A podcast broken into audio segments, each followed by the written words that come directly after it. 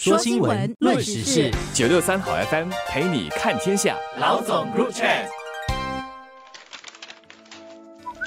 你好，我是罗文艳，华文媒体集团营运总编辑。你好，我是吴欣迪，联合早报总编辑。老龄化是全球发达国家都面临的问题，而新加坡不仅是老龄化社会而已。卫生部长王怡康上星期在国会上就说了，再过三年，按照联合国的定义，我国将成为超老龄化社会，也就是说，百分之二十一的人口将超过六十五岁。这个速度比欧美国家来得快得多。新加坡只花了十九年的时间，就在二零一七年从老龄化中的社会过渡到了老龄化社会，比法国的一百一十五年、瑞典的八十五年和美国的六十九年都快得多。而在三年的时间里，新加坡就要成为超老龄化社会，六十五岁以上的人口。到时会增加到每五个人当中就有一个，这对社会、经济、劳动力、福利和医疗制度来说都会有很大的影响。我国需要应对的挑战就包括要考虑如何让活得更长的老人家过得更有意义，有一定生活素质而没有经济负担的终老，对我国的医疗体系的负担也必然加重。当老人家更多了，本地的基础设施是否能够满足需求？另外，老龄化社会也意味着劳动队伍的人口可能会相应减少，这对经济也必然有影响和压力。这些影响和变化不会突然发生，但如果不很早就做好准备的话，当问题出现之后，要补救肯定是来不及了。新加坡成为超老龄化社会的步伐。要比许多国家都来得快的原因，现在回头来看，可以说是我们在上世纪七十年代所推行的两个就够了的这个家庭计划政策呢，太过成功了。新加坡政府在一九六六年就推行了家庭计划，鼓励新加坡人在组织家庭的时候呢，尽量有一个小家庭。这在当时其实是一个很新的一个概念，一个新的价值观。但什么是小家庭？政府其实并没有一个具体的数目。一直到了一九七二年，你看战后出生的新加坡人呢，进入了成年期，是结婚生子的这个适合的年龄的时候，政府就具体的推出了两个就够了的这个政策。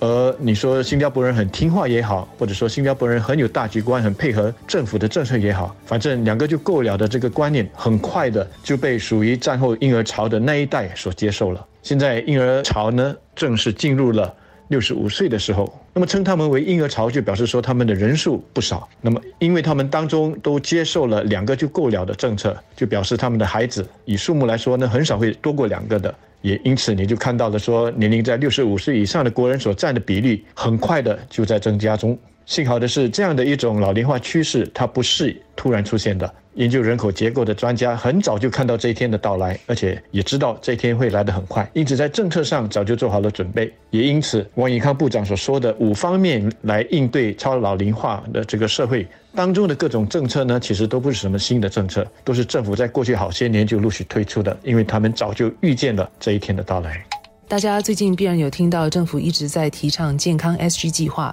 这是一个协助国人采取实际行动来保持和改善健康情况的计划，无论年龄大小都有份参与。这也是我国应对超老龄化社会的主要策略之一。只要大家都注意身体、饮食和运动，大家都能健康多一些，需要吃药看病的时间和成本也就会少一些。对政府而言，医疗系统的负担也会比维持现状减轻一些。所以这可以说是个比较治本的策略。对个人而言，培养了良好的饮食和运动习惯，也能够走更长远的路，在职场上更有精神和精力，迟一些退休。另外，也能提高自己在退休后的生活素质。健康 SG 在开始几年所需要的投资，包括建设基本的体育设施、推广宣导工作等，对比长远所将累积的全民健康红利，相信是回报有余的一项投资。相对而言。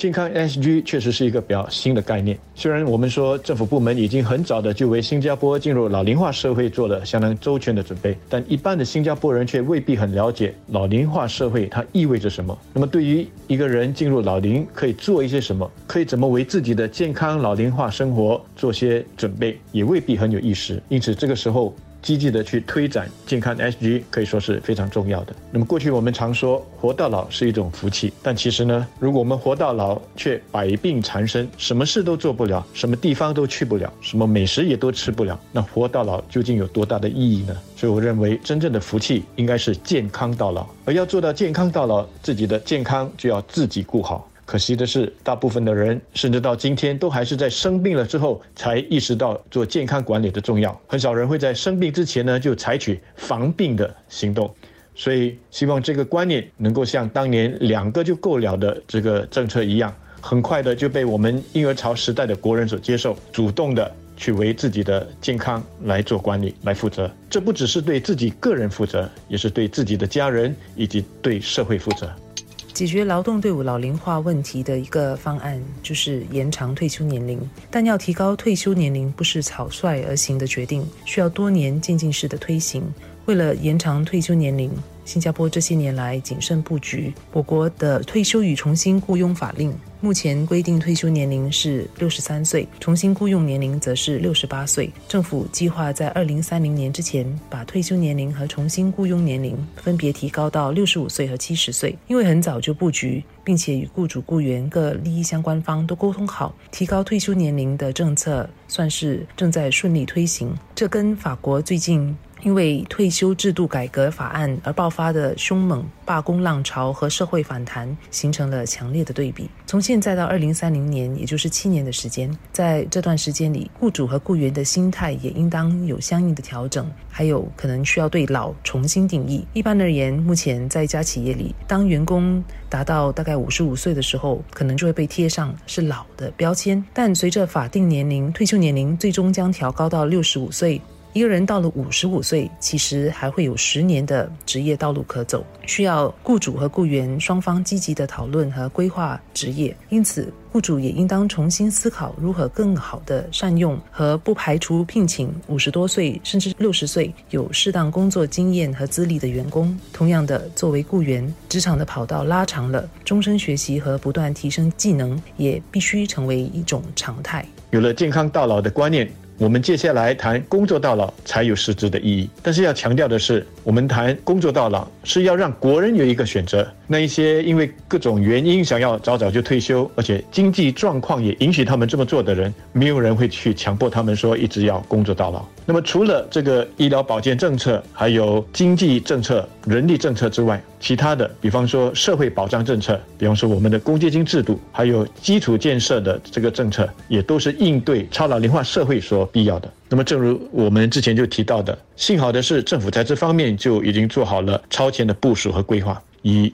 居住和交通的基础建设来说吧，政府过去这些年都在积极的建设更具包容性的设施，方便年长者和行动不便的国人。但是硬体设施有了，国人的心态也要做出相应的调试。那么随着越来越多的老人在我们的社区里面活动，他们的行动免不了会慢一些，他们的节奏免不了会跟不上年轻的人。国人这个时候呢，就要更有耐心，更有包容性，不要动不动的就去嫌人家啊太慢啊，很早等。而且呢，不止心里面是这么的想，口中呢还会发出啧啧的这种声音，或者是脸上呢流露出不耐烦的表情。二零二六年呢，其实也就是三年之后的事情了，很快的。那么新加坡是否已经做好准备来迎接超老龄社会的这个到来？以硬体设施、社会政策来说，我觉得是没有问题的。但是呢，国人的心态上是否也做好了准备？那我觉得就未必了。而回过头来看。王以康部长上个星期的这个国会演讲，